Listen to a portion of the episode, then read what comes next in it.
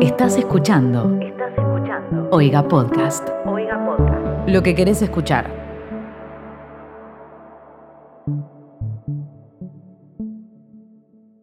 Yedri o, o, o Sofi o Sofía, me gusta decirte Yedri igual. Yedri me da mucha ternura porque es tipo de mis amigos nuevos. Ay, bueno, entonces te voy a decir Yedri. Yedri, ¿cuál es tu deseo para esta Navidad? Eh, que sea lo más normal posible. Quiero lo que, lo que todos quieren. Quiero poder estar. Yo paso navidades con mucha, mucha gente. Así que claramente no creo que sea como suele ser. Tengo una familia muy grande. Y, y es como el, el día del año que me encuentro con primos muy lejanos. Y que todos nos llevamos bien y terminamos en cualquiera, al lado de una pileta. Quiero eso. Después, si no pasa, eh, nada, ustedes me arreglan la decepción. Pero, Sí, sí, sí. Nos escribía a nosotros. Sí, sí, un reclamito. No, la verdad, eh, sinceramente, espero poder estar allá. Excelente. Haremos fuerza para que eso suceda. Vamos a prender velas.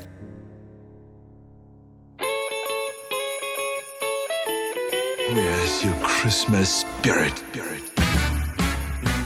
Bienvenidos a esto que se llama Peli Christmas, una maratón de películas de acá al, hasta que sea Navidad. Vamos a ver una película por día, vamos a tener un invitado de nuevo en cada película y vamos a hablar de por qué esta película es importante para la, para la Navidad eh, o para la persona que eligió o no esta película. En el caso de acá, Sofía no eligió la película, pero bueno, le hicimos ver esta película, padeció esta película.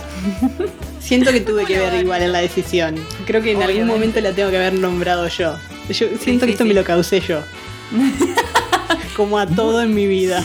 Muy indirectamente el efecto mariposa hizo que esto terminara sucediendo Sí. porque este podcast nace justamente de una idea que tuvimos con Romy jugando al quiz, que fue la manera en la cual nosotros tres nos conocimos. Así que bien. y sobrevivimos eh, la pandemia también. Estamos grabando con mucha anterioridad de esto, así que nada, Sí. esperemos que no sea Y algo... eso también está bueno de los deseos, como que los estamos poniendo dentro de un MP4 y, y esperando que sea en realidad para cuando esto salga al público, ¿o no? Exactamente. Recordemos que este es un podcast de Oiga. Nos encuentran en Oiga Podcast, tanto en Twitter como en Instagram. Y encuentran todos los otros podcasts en todas las plataformas, no solamente en Spotify, también en iTunes, en iBox, en Apple, en lo- donde, donde quieran. Estamos. Y bueno, vamos a empezar. Romy, ¿quién es nuestra invitada hoy? Nuestra invitada del día de hoy, su nombre es Sofía Salazar, pero la pueden conocer y encontrar como Hiedra. Es una artista, porque no hay otra manera de definirla, y desde que la conozco hace muchos, muchos, muchos años, con nuestras amigas decimos que tiene el don. Así que, Sofi, ¿quieres presentarte? Eh, no, quiero llevarte a todos lados. y que te presentes vos por mí. Eh, no, nada, eso. Me llamo Sofía. Soy diseñadora, pero sí, me estoy acostumbrando al término artista. ¿Dónde vivís? Y vivo en Inglaterra hace como unos 7 años, pero a Romy la conozco desde hace 15, Ah, muchos, no sé, mu- muchos, Sí. muchos años. sí, 15, más o menos 15. Y acá estoy, miro muchas películas. Sí. Eh, bien, hoy venís en calidad un poco de amiga mía, un poco de crítica de película, pero sobre todo como amante de lo bizarro, porque esta película es bastante particular y creo que todavía no dijimos qué película es, ¿no? Todavía no dijimos, y no es un dato menor, empezar con esta película, me parece, ¿no? En este, Ajá. en este top 10 de películas navideñas. Sí. Toma me hizo ordenarlas de acuerdo a mi amor por la película, por eso está, está, en, está en el 10. O sea, es muy Yo creo importante que, ya yo creo que es un, es un buen comienzo porque solo se puede ir para arriba. Bastante difícil. Ya que esté en el top 10 es mucho honor. Es mucho honor porque hay muchas que sacamos que no clasificaron. Ok. Sí, pero siento que tiene como un gusto, tiene una cuestión nostálgica que, de- que hay personas que se ofenderían muchísimo si no, la, si no lo hubiésemos puesto en el, en el top 10. Te iba a reír. Muchas personas se ofenden si no la ponemos. That's what she said. Yo me ofendo, sí. Eh, bueno, la película de la que vamos a hablar después de toda esta intro es Jingle All the Way, traducida o conocida por nosotros por los canales de aire como El regalo prometido. Ahora, ¿cómo pasás de Jingle All the Way a El regalo prometido? Una de esas tres películas que Telefe tiene en repeat, tipo... Todos los todos domingos de diciembre. Todas las Bueno, navidades. la pregunta es cómo, cómo traducís Jingle All the Way, si no. No hay manera, no, no, no hay manera de que quede algo sexual y horrible. Tipo, Como le diste más al jingle. Pero es el, no, sé, no sé si califica. es el título cordobés. Exactamente. Y, igual, igual el regalo prometido también se puede. Bueno, no importa. Bueno, Mucha pero con pandemia. la mente cochina todo lo que digas va a sonar cochina. Es a dick in a box. Bueno, esta peli es de 1996 y el director se llama Brian Levant. Es la peli que conocemos como la de Arnold Schwarzenegger de Navidad, básicamente. Exacto. Es la peli de Arnold de Navidad. Sí, Que, encima de hecho, hizo- yo creo que eso es lo que hace que califique en cualquier tipo de ranking. Literal. Como, Sí. Bueno, es la película de Navidad en la que está Arnold. Arnold Schwar- Y exactamente. que claramente por eso estoy yo acá. Get to the chop. Quiero decir que ayer fue la primera vez que la vi en inglés.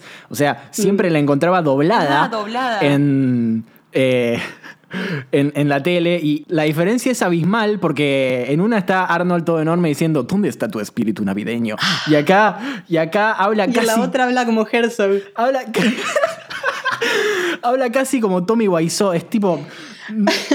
No es Tommy. Ayer veía eso, tipo, él no es Tommy Wiseau porque tiene cuatro expresiones faciales más que Tommy Wiseau. y porque es enorme.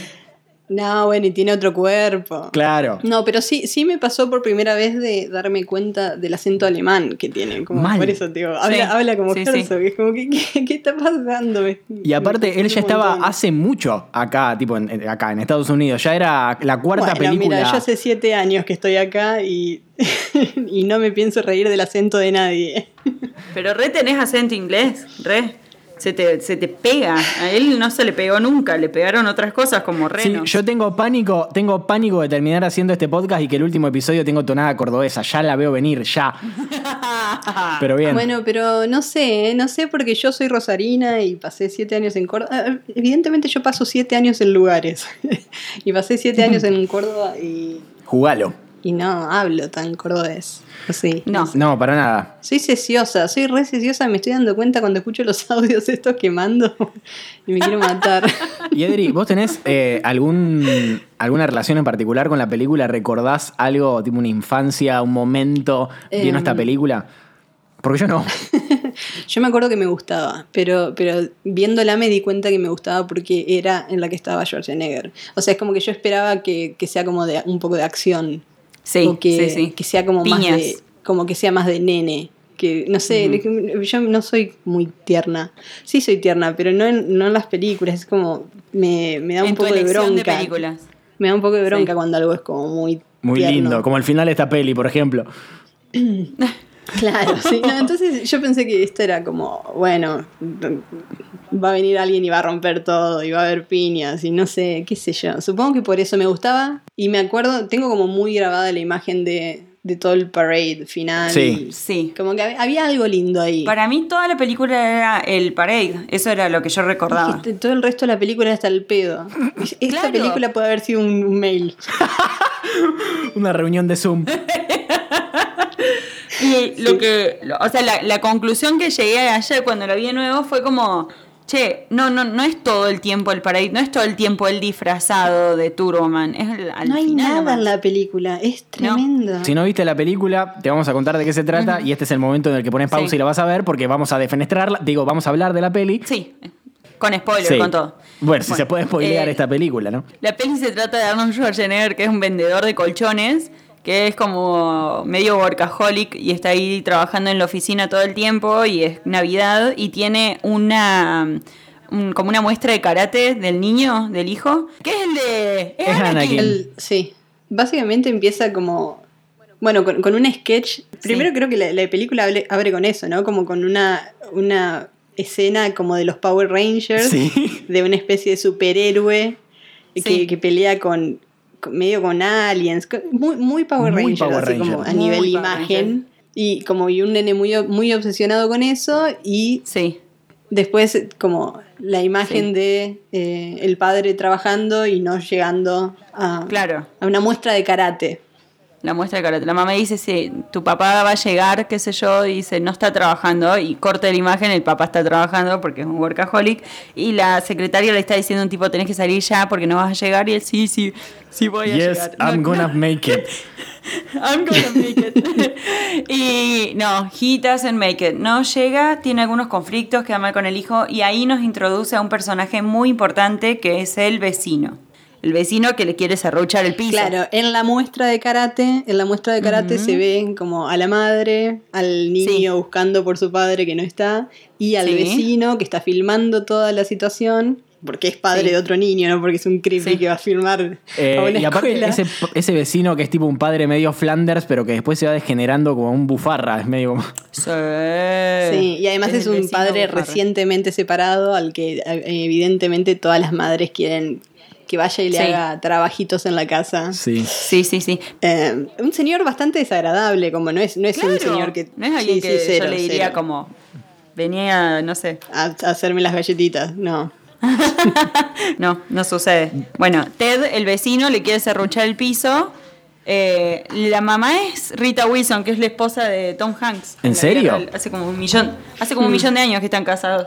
La mamá tiene un personaje muy profundo y complejo en la película. Bueno. Y, una- y creo que 10 oraciones. Antes, antes de empezar a grabar con Romy dijimos, bueno, estaría bueno ver cuáles de estas películas pasan tipo por un tipo el test de Bechel. Esta no, porque tiene Mm. un personaje femenino en toda la película. Esta película no sobrevive nada. O sea, ningún No, tipo de, de no. estándar al que lo, lo pongas es. Yo de hecho, no sé si ustedes, ustedes eh, llegaron a alguna lección, alguna. tipo, tuvieron alguna moraleja después de esto. Yo me di cuenta que era muy, era muy fácil ser racista en 1996. Yo me di cuenta que no hay que ver las películas que veías cuando eras chico. Claro, las pelis envejecen muy mal y aparte, bueno, básicamente explicamos rápidamente de qué se trata. Un padre necesita conseguirle el juguete a eh, su hijo antes de Navidad. Sí. Se olvidó, el juguete es una locura en todos lados, no existe, no, no queda en ninguna juguetería. Es el tipo todo el día intentando... Básicamente es eso, la única forma de solucionar el trauma que le causó el nene por no estar nunca presente en las cosas que le importan es comprarle el regalo prometido. Que de hecho, o sea, el nene entra ahí de una, es como pasa a estar tristísimo y decepcionado de su padre a, a hacer un trueque ahí Sí, nomás. como sea, todos los niños. Obvio, pero es un muy niño. fácil de solucionar. Es muy Y si no fácil comprar el amor de un niño con un muñeco, me parece. Pero claramente es una épica sobre que el amor se puede comprar con muñecos. Esa es la moraleja. Y que la forma más fácil de no decepcionar a un niño es no tenerlo también, porque es como, tampoco era para tanto. Hermoso, me encanta. Respecto a lo mal que envejeció la película, una cosa que me sorprendió mucho viéndola es la- las libertades que se tomaban en los 90. Onda, ¿ustedes se dieron cuenta la cantidad de enanos que hay? Y que están solamente como, eh, como para ser. como objetos, como para ser utilizados. Son props. Sí. Sí, sí, son props. Nada, otra cosa que quería, que quería tipo, tener en cuenta de, de- de- de los noventas y esta película, de lo mal que envejecen estas películas, es la liviandad con la que toman el, el asuntito de que hay una carta bomba. Ah, Ah, sí, sí, totalmente, sí. es muy 911. Bueno, pero entonces yo quería como, a ver si nos organizamos en cuanto a la película, eh, tratando de imaginarme a alguien que no la vio. Sí. Eh, esta película, de- desde el comienzo que se nota que va a ser tipo todo un quest de Arnold Schwarzenegger Claro. por tratar de conseguir este em, em, juguete el muñeco. para, solu- para Sí. reparar todo el daño causado al, al hijo. Em, Es un padre ausente. Sí, Padre totalmente, ausente. pero se soluciona con un juguete que eh, obviamente está súper en demanda y que no lo compró. Bueno, y que lo Sí, tiene que conseguir. porque fue un padre ausente dos semanas antes cuando lo tendría que haber comprado. Es larguísimo el recorrido que va a hacer el personaje para llegar al, al final. Es, es tremendo, es innecesario, repetitivo. Siento que está el mismo Ah. chiste como. La única forma de, de instalar el chiste es repetirlo Sí, 70 veces. total. Sí, sí. Pero bueno, y ahí es en, en- en su primer intento, digamos que va, que va a una juguetería esperando que abra, se encuentra como con el, el que yo consideré que era el sidekick, pero en realidad es como el villano de la película. Sí. Termina siendo el villano. Yo en, en mis notas puse que el cartero es la única pieza de sanidad de la peli. El monólogo que hace al comienzo sobre tipo estar al- eh, como adentro del sistema y todo eso, yo dije, uy, re bien lo que está diciendo. Después era un pelotudo, ¿no? Eh, Y el, un- Romy se está refiriendo a un, a un monólogo que hace sobre el capitalismo y el consumo y cómo Sí. eh, nos vemos atrapados a trabajar todo el día para después conseguir un regalo y que si no lo conseguís sos un padre horrible. Pero acto Sí. seguido agarra a una mujer del cuello Sí. y no la puede soltar porque está muy enojado con su ex mujer que le hace pagar Sí, el alimony. Es como. o sea, eh, Es un personaje muy oscuro. unos estándares bajísimos de, de sanidad estamos manejando. Pero escucha, él también tiene una frase que es clave, ¿eh? Y dice, si no le conseguís el juguete vas a tener que pagarle terapia, algo así. O sea que con el juguete pensaba compensar años de estar Bueno, ausente. pero- Es yo más. Quiero, quiero volver un segundo, sí, a lo de... No, no, sigamos con esta parte. Estábamos hablando del, del cartero. Es el cartero, ¿no? Este personaje interpretado por Sinbad. Sí. Quiero, quiero dar un detalle. Hay algo muy particular en torno a este personaje que un poco... eh, Por momentos es como un sidekick y por momentos es el villano y termina siendo definitivamente el villano.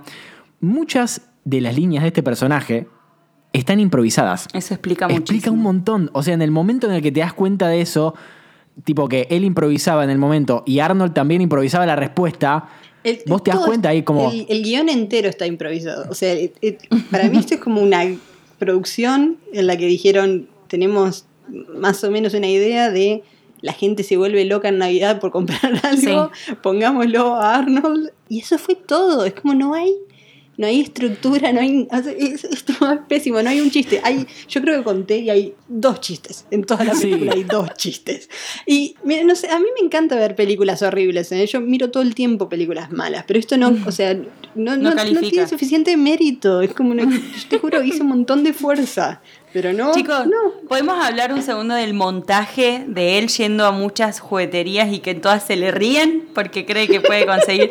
Es terrible Sí, sí, sí. ese montaje, dura un montón, dura un montón de tiempo y yo como, bueno, ya entendimos. Y seguía, ay Sí, Dios mío. la reacción de la reacción de un empleado de juguetería an- ante el request de un de un juguete, está juguete. muy vendido es reírte como Aparte, en esas escenas le llegas a cambiar la música y le pones algo más turbio y pasa a ser un episodio de la dimensión desconocida. Sí, sí. Muy turbio. Sí, sí, muy turbio. Terrible. Tipo, si le sacás la música Bueno. ya de por sí, pasa a ser algo turbio. Es que viste que, de hecho, creo que como que quieren dar todo el mood de la película con la música, que es música de película de aventura en la que hay un niño y no sé, y, y ya, y, y es siento que hicieron eso, como que tiraron un montón de elementos y dijeron, bueno, ahora tiene que estar la película, pero nadie hizo nada para que realmente suceda.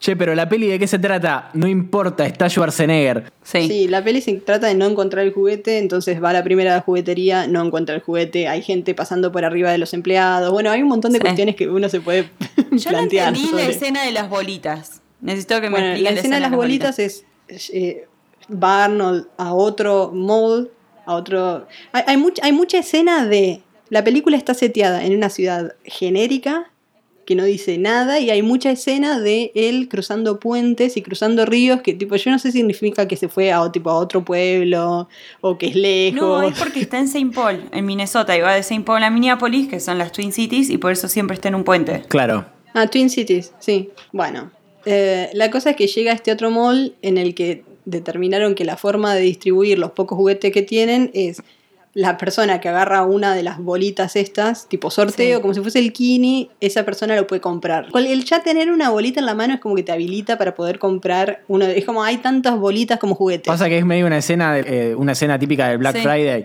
una violencia clásica yankee que uno al día de hoy ve todavía, ¿no? Esas cosas pasan, Sí. eh, pero bueno, a nosotros nos da risa porque parece una comedia y no, no lo Además, es. esto es un factor que vamos a ver en muchas de estas pelis navideñas, que es la, la, la escena del crazy Christmas shopping, como de toda la gente volviéndose loca el, el hacer las compras a último minuto, que también Bueno. nos pasa en la vida real. Y vuelve a pasar lo mismo con la juguetería anterior, que es Arnold está a punto de conseguir el juguete Y no este sidekick, el cartero, se lo, se lo intenta quitar, pero sin éxito. Entonces, bueno, van éxito. al segundo mall, eh, Arnold consigue agarrar una bolita, el cartero se la consigue quitar. Pero Sí. sin éxito porque Arnold le dice, ah, ese tiene dos bolitas y tipo toda la gente se va hacia él y me Sí. medio un ataque mob. Sí, sí, y, sí. Un y Arnold se va en búsqueda de otra bolita, de esas de las que rebotan, por, por todo el centro comercial. Que rebota tipo Flaver. Eh, Flaver, así, literal. Cada vez va más, tipo más energía. Y- Bueno, ahí perdemos la bolita, pero ahí ¿quién aparece? Santa Claus y el primer enano que vamos a ver, el primero de muchos en esta película. Toda la escena... se presentan sí. como una especie de mafia Sí. de la Navidad. Toda esa escena, tipo en el, en el galpón, lleno de duendes y Papá Noel es, es Tipo, me hizo acordar a John Wick, ¿viste? Cuando se meten en ese como sindicato de asesinos. Es lo mismo, como un sindicato de. ¿En el hotel? No, sí, creo que en el hotel, no me acuerdo. Es donde de, tipo computan los datos y dan las monedas. Sí, literalmente lo Ah, mismo. sí, que- están todas las chicas tatuadas. Básicamente un Papá Noel y un duende que le ofrecen de manera, como si le estuviesen ofreciendo merca, eh, Claro. Como. digamos, conseguirle, conseguirle uno de los regalos, uno de los juguetes si eh, Arnold le paga cierta plata y lo sigue a un galpón. Sí, y en el galpón o sea. está lo que están diciendo los chicos, que es un- un- Sí. una especie de sweatshop de Papá Noel y, y- Pero no se ve qué están y haciendo. elfos.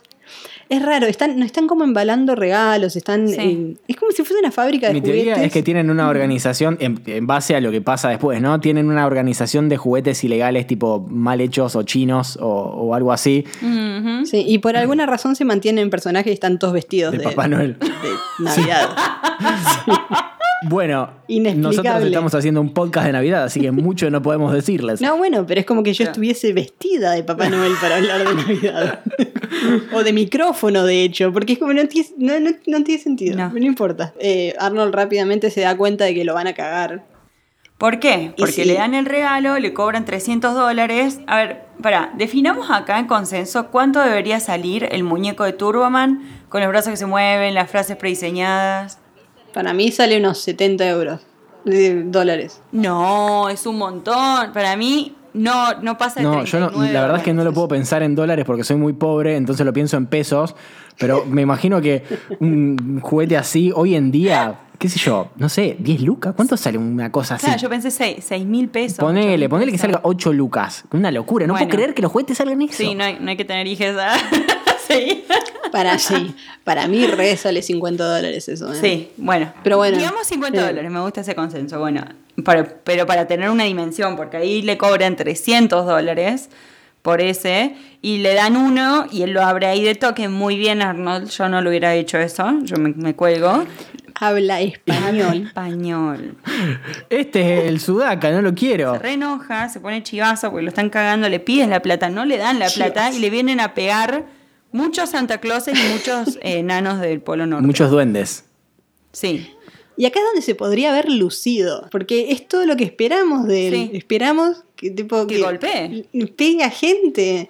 Es malísimo, es totalmente Eso decepcionante. pensé cuando hay un, o sea, llega el tipo el Papá Noel nórdico, Papá que, Noel, que tiene los, sí. claro, que tiene los tirantes y no tiene remera abajo, y hay una escena que tipo una toma desde arriba y Arnold lo mira así como que es chiquitito. Digo, esta debe ser la única película que le pagaron. a Estaba Arnold pensando lo mismo. Como el hombre inofensivo que no puede hacer nada. En la única película que lo revientan a palos, a Arnold Schwarzenegger. Hermoso, me encanta. Bueno, estamos dejando afuera un detalle. perdón, Sí, por ¿puedo? favor. Sí, obvio. Al principio, cuando Arnold apenas sale de su casa, tipo derrapando, para poder conseguir el regalo, el vecino le dice que él consiguió el juguete y que lo tiene comprado Hace para su hijo y que lo tiene abajo del árbol en su casa desde hace, no sé, tres días, ponele. Sí.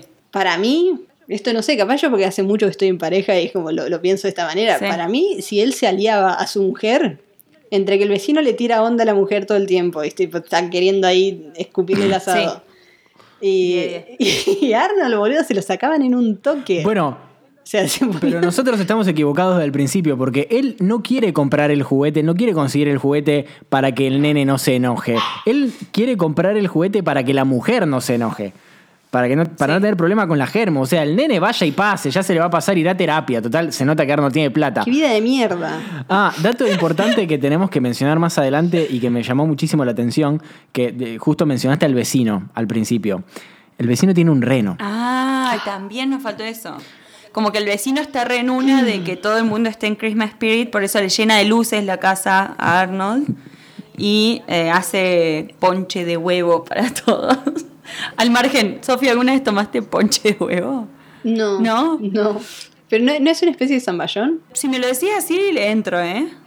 El zamballón es yema de huevo y whisky batido. Sí, y yo pensé que eggnog era eso. Mm, prefiero tomar No, todo sidra. está- sí, todo está por tener una, una arcadita. Prefiero tener sidra. Prefiero tomar sidra. ¿Cómo gusta la sidra, por Y favor? Edri, ¿pasaste alguna Navidad allá o siempre pudiste volver? Sí, sí, pasé una. eh, no por elección, sino porque me tenía que quedar se habían quedado con mi pasaporte los ingleses. y la pasé por suerte, había venido, habían venido dos de mis amigos y mi hermano, así que no estuvimos solos, pero un embole. Como, no, es, es, es- es- totalmente distinto el concepto. Hay, hay muchísima, como muchísima cosa alrededor de la Navidad en sí y muchísima feria de Navidad y hay bebidas de Navidad y la sidra se toma caliente en esta época del año. Sidra caliente. Y- sí, está muy bien. Em, y, y- y, bueno, obviamente la decoración y todo lo que uno ve de Europa o de Estados Unidos o, de cualquier lugar que pasa la Ujú. Navidad en invierno, pero la Navidad en sí, tipo, no pasa nada. Claro. Salimos a las 12 a la calle y no, no había nadie, no había bares abiertos, no había gente. Era como, ay, fue muy deprimente. y, la, y lo pasamos como con todos estos eh, onesies Sí. de, sí. de peluche, cagados de frío, como tipo, muy deprimente la imagen. Pero bueno. O sea, nada, es más como una. Como, como que el énfasis está en el domingo, ¿no? O en el domingo, escucha, en el día después, en el 25, más que en el. Sí, no noche sé, capaz 24. ponele si sos niño y niñe y te va a llegar un regalo. Bueno, genial, pero si- si, sos una persona de mi edad, Claro. que, que qué sé yo, che, ni siquiera sé si vivo regalos y, y uno espera, qué sé yo, la parte que yo disfruto de la Navidad es de ver gente y estar Claro. como borracho y, y eso. Sí. Como no, no hubo nada de todo eso, hizo muchísimo frío y no sé, ni me acuerdo qué comimos. Yo creo que lo- Tipo, no quiero ponerme a pensar que haremos Yo creo que, lo- comida. Panchitos, yo creo que lo importante de, de esto un poco es la diferencia que hay entre las navidades nuestras sudacas eh, y cómo eh, cuando somos niñas un poco idealizamos esta cuestión de, de las películas de Navidad y la Navidad yankee y el frío y la nieve y la gente cantando villancicos y la gente disfrazada de Papá Noel en todos lados y nosotros estamos metidos en la pileta tomando eh, Sidra. a- sí, eh, ananá fizz cuando sos chico. Y bueno, cuando sos, Sí. empezás a crecer, te, te- te vas dando cuenta de que la, la Navidad, más allá de, de la cuestión religiosa que a nadie le importa, eh, no en este podcast por lo menos, se trata de otra cosa, ¿no? De la reunión, de juntarse, de después es- escabiar Sí. hasta que, nada, hasta que no te dejen entrar al cielo si realmente sos creyente.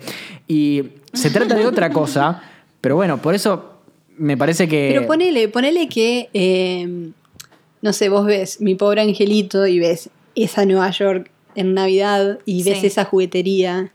Y para Sí. mí eso es como, es una Navidad que a esa edad existe y es un sueño. Tal cual. Como la, po- la posibilidad. Claro, es a los que aspiramos. Pero cumpliste. Sí, después te das cuenta 15, que 14 en realidad- y ya. claro. La Navidad es otra cosa, es ver dónde salís. Mal. bueno. Claro, o es estar con tus primos metido en la pileta de noche, ponele, como ese, ese Sí, tipo bueno, de cosas que yo no les puedo explicar el odio que me empieza. Porque ahora el 31 de octubre es obviamente Halloween, el 1 de noviembre ya cambia todo a Navidad. La decoración y todo. Todo. Sí. Y cada negocio en el que entras pasa a poner la radio. Hay radios de Navidad, estaciones de, villancicos. Navidad. Y- ay, Amo, me Dios. encanta, me encanta. Era No. lo que más me gustaba. Imagínate no, lo vulnerable de la psiquis de los empleados que están ahí ocho horas. con Sí, sí, sí. La que más me gusta, la que más me gusta es la de George Michael igual. Bueno, pero está, está bien, todo lo que haga George Michael está bien, pero. ¿Ves? Eh, La Navidad que pasé en Inglaterra fue su última Navidad. Last Christmas indeed. Es- es- ese fue el año. ¡Qué, qué oscuro! Para, eh, voy a hablar de esta película porque no está incluida en el ranking, pero era una de las runner-ups. La peli Last Christmas es eso, toda con canciones de George Michael. Toba, que vos me la bardeaste. A la de la Calici. ¿Por qué te la bardié? Ah, la de la Calice. Sí, habiendo tantas. No sé cuál es esa. Habiendo, bueno, ¿ves? Es, actúa Emilia Clarke y. mm, ¿Cómo se llama mi marido? El de Crazy Rich Asians. Bueno, es un hermoso malayo precioso. Oh, lo amaba. Y mm, la peli se trata de que ella está obsesionada con George Michael. Y bueno, y de y otras, cosas. Bien, volviendo a el, el regalo prometido, que es la peli que nos toca hoy. Nos Sí. quedamos en la escena de- del warehouse, ahí de donde estaban los papás Noeles, eso la. Sí, pero vos hiciste mención Sí. del reno y ¿por qué? Porque en algún momento se le ocurre a Arnold volver a la casa y volver a robarle al vecino Ahí se le directamente. Ahí. Y el enemigo en este momento no va a ser el vecino, sino el reno del vecino. Va a ser el reno. Va a ser el reno y, y le pega a un animal, No es chicos, que- le pega una piña al No reno. es que le pega una piña al alce, lo desmaya. o sea, Y después le da la- y después le da birra. O sea, el- la- ¿cómo se llama la asociación esa de animales? Tipo, Sí, muertos. sí. Eh, lo desmaya y le dice, vos empezaste, porque Arnold, rey de los one-liners, no podía irse de la Sí. película sin un one-liner, pero fue uno malísimo. You started tipo, decirle, yeah, you started it. Ese, si ese es tu one-liner, el de Toba es el de Where's Your Christmas Spirit. Where's your Christmas spirit? Mi one-liner es cuando llama a la mujer para decirle que va a llegar tarde porque se le está armando una tole tole que no consigue regalos. Damn ¿eh? you. Lo atiende el vecino que le está haciendo la galletita a la mujer porque le está serruchando el piso. Y él le dice, put that cookie down. Es hermoso. Sí, y además, o sea, se dieron cuenta que como quieren hacer, como hay como un sexual innuendo ahí, quieren hacer algún tipo de referencia Sí. sexual, pero eh, no está ni siquiera del todo completa y poco de Es muy difícil verlo a él como sensual. Porque ¿Mm? es Flanders. Sí. Claro, eso me parece que es la, la principal falencia del vecino, porque uno te quiere dar ante- tipo. Bueno, y que la mujer no existe Obvio. también, porque es como, entonces la mujer no siente nada. La película, Sí. la película te quiere hacer creer que el tipo es un sex symbol porque todas las otras madres se le acercan al- en la primera parte de la película, pero después como que no es un tipo lindo. O sea, Schwarzenegger por lo menos está No. enorme. Este tipo Flanders. Hubiesen puesto a alguien... Sí, no hay chance de hacer ese switch, no hay, no hay, o sea, no tiene ninguna razón. ¿Sabes con quién hubiese funcionado ese chiste? Con John Hamm, ponele. Lo hubiesen puesto a John Hamm Bueno, ob- obvio. como el vecino desagradable, pero increíblemente bello. Sí, porque qué cosa, qué cosa John Hamm eh, que es tipo increíble en Mad Men y totalmente desagradable en cualquier otra cosa, tipo en otro personaje que le, le dan. Sí. Es Exacto. ¿Vieron Bridesmaids? sí, ahí, en ese está, en ese personaje estaba mirando, Ah. pensando. Ese que Yo estaba pensando en Baby Driver, que ahí también está medio chico malo. O Sí, en sí, sí. el. Y o, ridiculizado. dicho sea de paso, increíble mencionarlo ahora también, el especial de Navidad de Black Mirror. ¿No? De una, sí. es el único episodio de Black, de Black Mirror que vi. Se llama White Christmas, eh, si no me equivoco. Eh, y nada, Sí. está también John Hamm. Está buenísimo ese episodio. Y bueno, también hace una persona medio dudosa. Pero bueno, quiero, quiero que sigamos en este plan de mencionar momentos random de la película sin ningún tipo de coherencia ni unidad, porque me parece mucho más divertido. Bien. Y, y quería men- mencionar primero eh, la escena tipo con la bomba y la policía. Eh, ¿Saben qué googleé Bien, recién? Tipo que la película es del 96 y a Luna Bomber lo Sí. agarraron en el 95. O sea, estaba como muy fresco todo Muy todavía. reciente. Se nota Claro. mucho que es 9-11, pero tenés razón con que eh, no era. Digamos, básicamente el cartero utiliza de arma eh, uno de sus paquetes que lleva siempre consigo diciendo que sabe que adentro hay una bomba. Es como, amigo, estás, estás queriendo ir en cana. está- o sea, estás pidiendo Claro. ir en cana. Y lo dejan a ir, lo dejan ir a él, eh, y Arnold explota una bomba que no hace más que despeinarlos y pintarles la cara como a Justin Trudeau. Sí, en esta peli. Claro, porque un poco el chiste, un poco el chiste era que eh, la amenaza no era de verdad y que él sabía que Claro, en el, que el paquete era un paquete había- random de, de Navidad, pero que finalmente explota, explota en la mano del policía, que supuestamente es un experto en bombas desde hace años. Y desde afuera la explosión se ve tipo eh, explosión final y nada, sobreviven todos porque esta es una película en la que no debería morir nadie. Y está bien, salvo el reno Claro. quizás después de estar borracho y con una piña en la cara. No, no, es muy de mentira el reno, es un muñeco muy de mentira y me hace mal que le hagan tantos primeros planos. Güey, prefiero que le haya pegado un muñeco igual. Posta. Eran los 90, o sea, era muy probable que. Ahora, la escena que él está ahí sentado con el reno haciendo no sé, una especie de reflexión. Y mira el dibujo que en teoría hizo el hijo y que claramente no hizo el hijo. No, no, para mí es que el, el dibujo es uno de- que producción hizo, tipo, así tiene que ser el dibujo y quedó. Dato aparte, ese nene es cool shooter. Sí, totalmente, totalmente. Si ¿Por dibuja así. porque tiene una carpa? Por todo, por todo. Por la obsesión con el juguete, por su padre ausente, por su relación insana con la, la televisión. sí.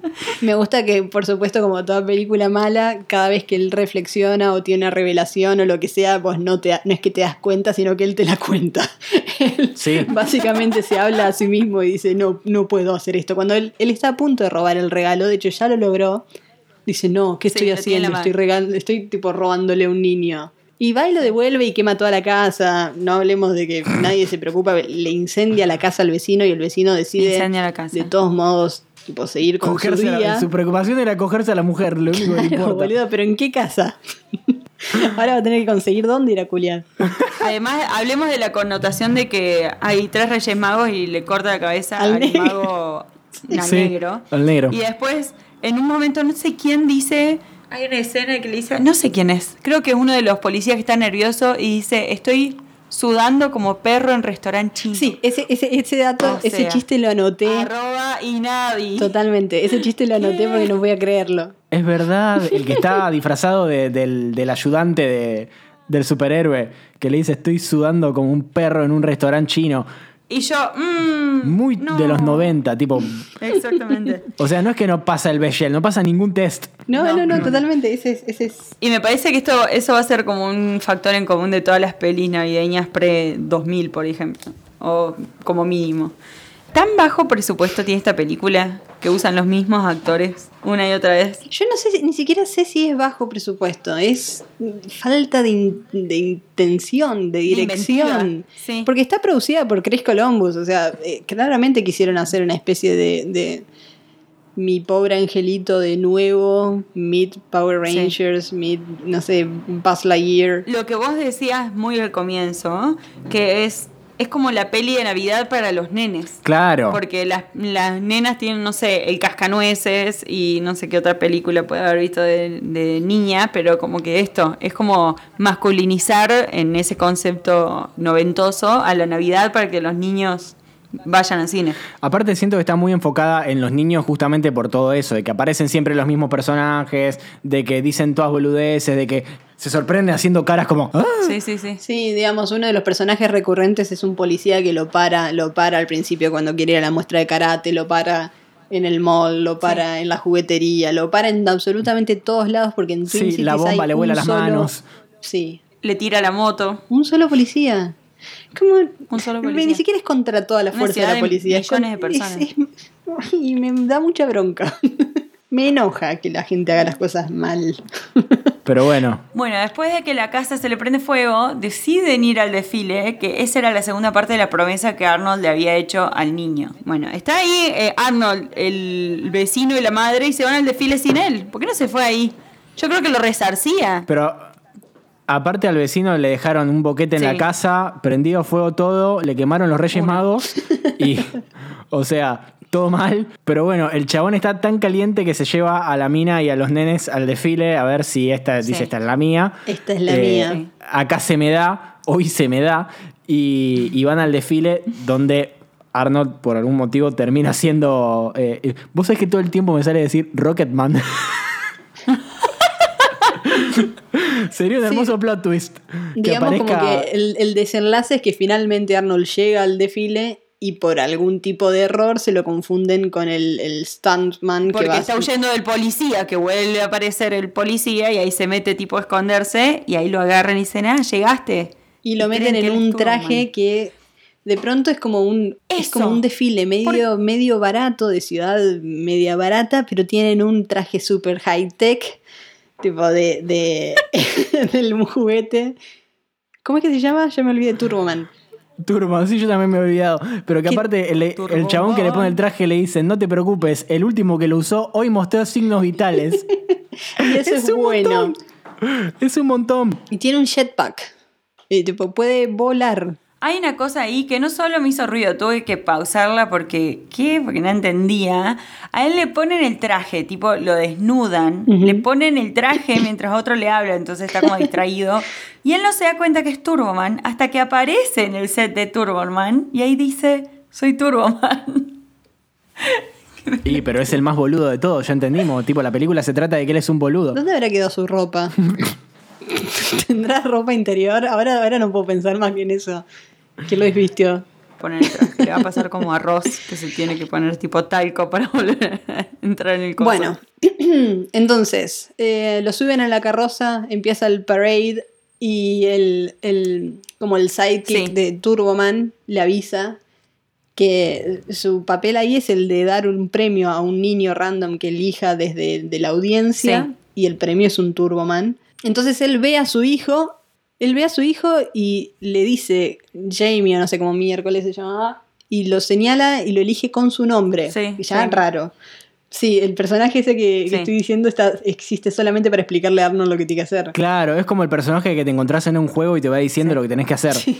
Totalmente. A todo esto, el traje de Turboman no, tiene, no te tapa la cara. Claro, eso iba a decir, una es el especie síndrome. de visera ámbar que te deja verle toda la cara. Arnold habla con el acento austríaco de siempre. Y, tipo, nada, bueno, Sí. esto no causa ningún tipo de efecto. Ponele que los niños, ponele que si te comes que, que tu tío es Papá Noel, ponele que podés pensar que tu papá, o sea, no lo ves. Lo de la mujer llamada Es el síndrome de Clark Kent. Sí. Tiene los lentes nomás. ¿Quién es este hombre misterioso? Muchas gracias, señor, por, hacer- por alegrarle la Navidad a mi niño. Uno pensaría que ese era un buen final. Exactamente. ¿No? Es como llegaste a este desenlace y pensaste y elegiste al niño, mm, ok, es trampa, pero whatever, le das tipo, el, el premio. Y parece que sí, que ese va a ser el final y que va a estar todo bien. Y ahí aparece el cartero, que hacía como 10 minutos que había desaparecido, vestido como el malo de la serie de Turboman. Claro, ahí hacen unas tomas entre medio que muestran que el cartero, sin mostrar que es él, le pega al otro tipo, lo ata con unas borlas Ah, tipo navideñas, claro. Como que se está pone el traje y se tira. Tipo brote psicótico, full. Exacto, te van anticipando de que va a suceder. Bueno, no, porque el cartero lo está haciendo a Arnold a todos lados eh, con el fin de quitarle a Arnold Bien. el juguete cuando finalmente lo consiga. ¿Qué es lo que va a hacer? Porque se tira de un edificio eh, disfrazado como el malo y secuestra al Sí. pibe, Trancu, y, y lo empieza a, a exponer a una cantidad de situaciones de total de riesgo, pero de vida, en la que nadie hace nada, ni la madre, ni la policía, ni los organizadores del evento, ni el padre. Porque nada, porque evidentemente Porque creen que está, creen que está armado. Pero Arnold no puede pensar que Creen que, está es de mentor, el actor. hecho para el desfile. No, pero Arnold no piensa. Exactamente. Esa es la conclusión. Y como no piensa, tiene que esperar a que. ¿Es Marisa Tomei? No es Marisa Tomei. No. que- a que la presentadora del desfile le avise que puede usar su jetpack. Ah, no, y no, ahí la. falopa. Sí. Ahí directamente falopa. El hijo le va tirando a papá. No, pero usa no le dice papá. Láser, papá usa tal cosa. No le dice papá. Turban. Pero acá, en ¿Entendés esta parte. que empieza toda una época de vuelo? Claro. Arnold Schwarzenegger sale volando por Esto encima de los edificios. Eso. Eso es lo más Paco de la película. Más que los golpes al reno, más que la fábrica de Papá Noel, más que la persecución en- adentro del pelotero con la niña. Lo más Paco de todo es. Aparte, ¿sabés lo que les debe haber salido a hacer todo eso en los 90? Yo estaba pensando que en esta parte dijeron, bueno, nos sobra este fangote de guita, vamos Sí. a hacerlo volar a Arnold, tipo, todo por digital en una Pentium que estaba haciendo así para que pudiera. Era toda, toda la plata destinada al guion. es un plot twist innecesario, porque ya, había termi- ya habíamos llegado al desenlace, ya estaba todo bien. Sí, sí, sí, sí. Es La- como las básicamente se de viene una, una, una 10 minutos de escena de acción, de tire y afloje, niño en riesgo, el malo haciendo de malo, Schwarzenegger dando vueltas Sí. con un jetpack. Y finalmente... no sé, Finalmente lo derrota, agarra. No me acuerdo qué pasó. Finalmente, Sarasa, Ahí tipo, ya me imagino. distraje, les quiero decir. Me imagino que en el, en el guion tipo pusieron, bueno, acá pasan cosas, eh, acá Arnold vuela y el malo pierde, ¿cómo Sí, lo resolvemos en el set? Y en el momento en el que pasan todas las cosas que pasan, obviamente el malo pierde, lo agarra la policía y el nene se queda con el muñeco marca extra deluxe, eh, especial, genial, dorado. Muy grandote. Era más Sí. grande que el normal. Y bueno, y ahí está la madre también, y se da como el encuentro de Sí. Arnold con la madre, con, digamos, con su esposa y con su hijo, y la madre le dice, no sabes lo importante que esto es para mi hijo. Sí. Y el hijo dice, a mí me encantaría que mi papá hubiese estado acá, pero fue por culpa mía, porque tuvimos una discusión de, por teléfono que él no está acá. Y ahí se da el revealing Y ahí. De una manera... De, Sí, es el plot además twist, De una es como- manera tan obvia. Es el plot tipo, twist, no es como que- cuando en Seven, a ver, what's in the box, es igual el Mm. mismo... no- pero, por, pero largo. Sí. Porque, porque él no es por el acento, Claro. no es por la frase, no es que él le dice una frase que la mujer entiende, ah, le hace entender que es el padre. No, no, no, directamente Claro. se levanta la máscara y dice, porque yo soy tu padre. Hablando ahora que él es Anakin, le tocó dos veces el mismo, recibir el mismo guion. Exactamente. Es que yo leí que teóricamente era Sí. un guiño. Anda a chequearlo, pero teóricamente era un guiño a. a- Y sí, es que podría haber sido un guiño, pero no está eh, bien deliberado. No. No se entiende como guiño. No, no, no, ni a palo, ni a palo. No, I am your father. Porque aparte, tipo, va todo con la voz, y, pero bueno, no, no pasa. Además, en un momento él rompe la cuarta Sí. pared y mira No. a cámara. O sea, de última vez hubiese sido un buen momento para hacerlo de nuevo, como para hacernos entender que era a propósito el chiste. Claro. Eh, y bueno, se da el, el milagro navideño, ¿no? De que el nene se olvida del juguete y tipo, la película no tiene más sentido. Claro, el malo de la película, que es de Mentor, que es el cartero, dice, no, mi hijo realmente quería juguete. Y el pendejo se lo- le dice, toma y se lo da. Pero está bien. O sea, es lo único que me dio fe en la humanidad Literal. es que el- el- al menos el, el niño tuvo, niño, tuvo una, una buena reacción. Sí, sí, sí. Además de que, que te da a pensar que lo que él quería era Un padre. A, a su padre y a Turboman y tuvo las dos Pero que cosas además dice, en una. para mí dice algo que es muy obvio, que es, ¿para qué quiero el juguete si tengo el real en casa? Y es, a ver, Arnold si lo vestías con una remera y un pantalón rojo ya era tu Mal. román. O sea, se tuvo que dar cuenta cuando literalmente estaba vestido igual, pero no hay nadie que sea más superhéroe que Schwarzenegger. Hermoso. Pero bueno, esa fue una película, Dios. Tenemos la escena postcréditos que en algunas versiones está y en otras no. Eh, no la vi. Sí, sí, es la escena esa en la que están tipo en familia, de como armando el arbolito. Eso teóricamente es una escena Ah, postcrédito. Sí, sí, sí, sí. Ok, ok. Y, y la mujer le dice, ¿y qué me conseguiste a mí? Y ahí Arnold mira a cámara y termina la película Claro, y me imagino. La, la mujer dice así como, como medio sensual, medio como caliente con el marido que hizo tanto por el hijo. Dijo, si hiciste tanto por él, it makes me wonder qué me conseguiste a Claro, mí. no, no es que está caliente por, por, lo, por lo que hizo por el hijo, está caliente porque ahora tiene un traje. Es todo kink. Ah, y viste cuando aparece con el traje, le dice como, ay, That's my husband. Como que le gustaba más vestido así. Uh. Hermoso. Bien, cerrando esta película tenemos que determi- determinar dos cosas, porque tenemos dos escalas, ¿no? Del 1 al 10, tipo en estrellitas, del 1 al 10, ¿cuánto le ponen como película? Mm, Dos. Sí, yo iba a Sí, decir no, no, dos y no medio, tiene ni tres. chistes. Poné tres. Yo le pongo un 4, un 5, porque es simpática, tipo, solo por eso. No me hizo reír en ningún momento. Qué generoso. Eh, El cartero me hizo reír. Yo tenía, yo tenía un momento anotado acá que nos olvidamos de mencionar o que no mencioné antes durante la escena de, de que están en el warehouse. Un Papá Noel le mete una picana en el culo a Arnold Schwarzenegger. Eh, Entonces es como que dije, listo, ya está, es todo lo que necesito ver en esta película. Entonces, eh, la siguiente pregunta es, ¿cuántos pinitos le pones del 1 al 10 en espíritu navideño? Ok, no, ahí 10. Claro, tiene gente cantando villancicos de Navidad. Tiene un reno vivo. ¿Cuántas pelis tiene un reno vivo? Tiene escena de shopping alocada. Tiene eh, licor de huevo. Tiene una fiesta de fin de año. Que eso hasta nosotros nos podemos relacionar con Navidad. Si algo no se le puede Diez. reclamar a la película, Sí. es que tipo, es, es una película de Navidad. Sí. Todo gira alrededor de la Navidad. En eso, 10 de 10. Excelente. Eso era lo que quería escuchar. Tal cual. Es una película navideña eh, con lo bueno y con lo malo. Exactamente. Sí, más con lo malo. No, no eh, ya te digo, la- la- mi bronca fue la de no, no poder disfrutar disfrutar del cringe del todo, porque la película en ningún momento se juega con nada. O sea, es como... Es súper lame. sí. Nada, es una película al pedo. Pero bueno, está Schwarzenegger, así que yo tipo la miro. Sí. Re.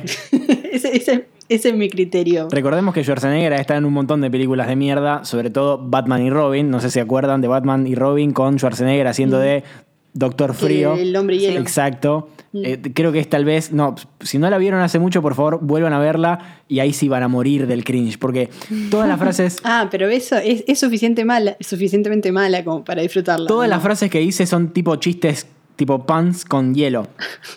Ay, It's no. gonna get icy. Eh, para ir cerrando, los eh, de esta peli, que son poquitos y muy boludos.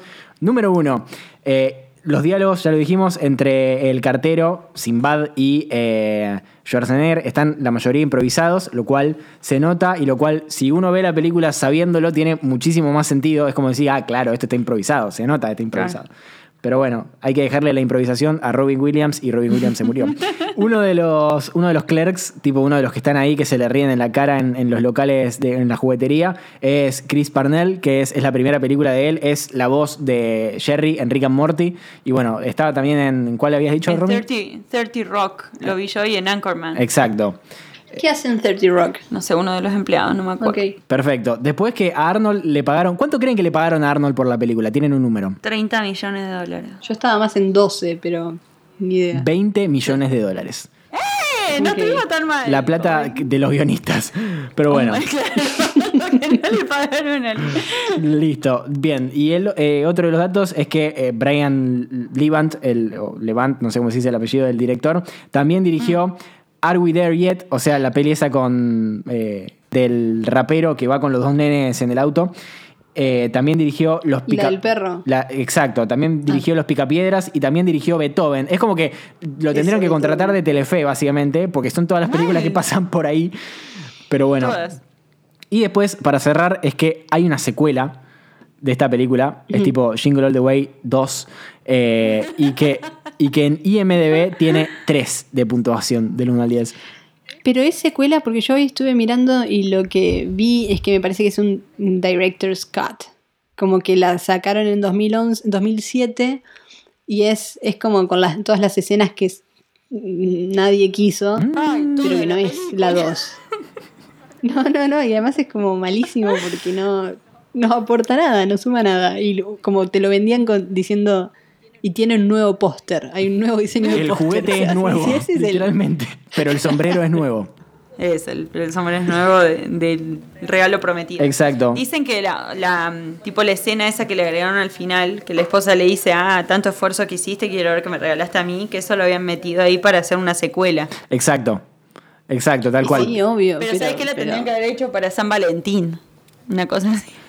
También lo que vi es que se estrenó el día después de Space Jam. Y ese fue Oh. como el debacle total de la película. Claro. Y que le fue muy mal. O sea, que nada, hizo. Imagínate qué mala suerte, Hizo ¿no? Tipo, pero- tener toda tu esperanza en una película y estrenar después de Space Jam. Bien, y, y lo último que tenía. eh, no, la, la película esta, la otra que, la otra que te decía, es eh, una secuela tipo filmada en el 2012 con eh, otros actores. No aparece ningún actor de la película original. Ah, Y nada, imagínate lo, lo mala que debe ser, que tiene 13 en IMDB y no la conoce nadie. Eh, debe ser una de esas cosas que son estreno directo a video, seguro. Pero bueno, nada, no me, Sí. no me embebí tanto de esa película porque consideré que con esta la original era suficiente. Era suficiente, exactamente. Hemos llegado al final de este, de este episodio. Eh, y Edri, ¿cómo, ¿cómo te sentís respecto a esta película? Muy enojada por lo que veo. No estoy enojada, estoy decepcionada. Es- es- hubiese- me hubiese encantado no volver a verla.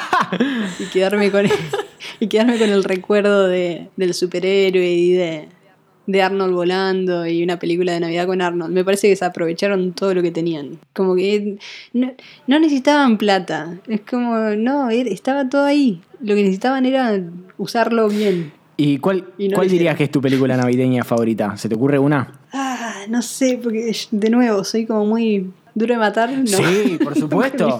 Por supuesto.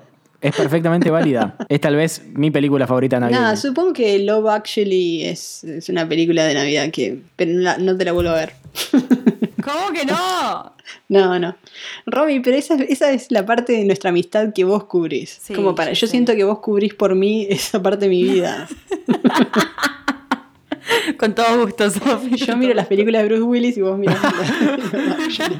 Y las de Nicolas Cage, esas yo no, no veo ni una. Ah, yo las de Nicolas Cage, sí. Y Las- si quieren hablar un día, tengo una para hablar de él que es increíble. Me intriga, ¿cuál? No me puedo acordar nunca cómo se llama, pero es sobre, sobre el hijo de... Ni- eh, ah, No sé, ya la, la voy a buscar. Es, es bastante nueva, debe tener tres años y es básicamente Nicolas Cage queriendo vengarse de una mafia que lo metió en cana y reencontrarse con su hijo y tiene toda una relación con el hijo durante la película y hay prostitutas y todas cosas muy dudosas y finalmente el hijo había estado muerto todo el tiempo así que Ah. was all a dream y termina muerto en las es como, escalinatas es como sexto sentido, pero al revés. Al revés, claro. sí sí totalmente sí sí sí sí la madre era él Excelente. Bien, cuando quieras hacemos un podcast de Nicolas Cage, lo amo. Dale, perfecto. Y Edri, muchísimas gracias, muchísimas gracias por eh, acompañarnos en este primer episodio de Peli Christmas. Eh, la verdad es que para hacer el primer episodio salió bastante bien, Organ- eh, tipo improvisamos todo lo que pudimos, pero bueno, es un podcast sobre Navidad, así que como en las películas navideñas, al final todo sale bien. Exactamente. No nos peleamos como en las navidades reales. Yo no, no me suelo pelear. La- como la mayor decepción de la Navidad es la- que me hagan cortar la ensalada de fruta, tipo pelar manzana. Una cosa Hacer el pionono.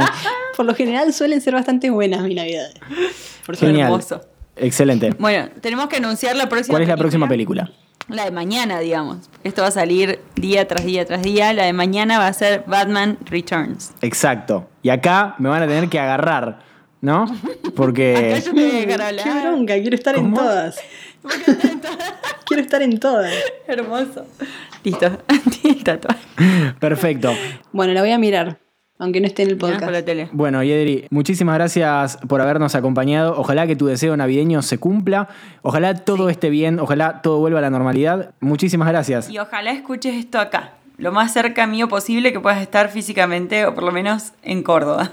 Esperemos. Si quieren encontrar lo que hace Sofía en Instagram es arroba hiedra, es una locura lo que hace. Sí, es arroba guion bajo guion bajo hiedra guion bajo guion bajo. Si me buscan como Hiedra van a llegar. Yo quiero, quiero decir que nos conocimos eh, jugando a un quiz debido a, a la, eh, a la que esto va a ser tipo pipeado, porque no se puede decir en un podcast de Navidad. Muy bien. ¿Cómo que no se puede decir? No, no vamos a hablar No de vamos a hablar de eso, es todo felicidad y alegría. es Ah, un podcast ok. de Navidad. Perfecto. Eh, y no sabía que eras, no sabía que eras artista y cuando te busqué en Instagram, la verdad es que es una locura lo que haces. Me encanta. Eh, ojalá algún día, ojalá algún día pueda tener uno de tus, eh, de tus obras en mi casa. Realmente lo deseo.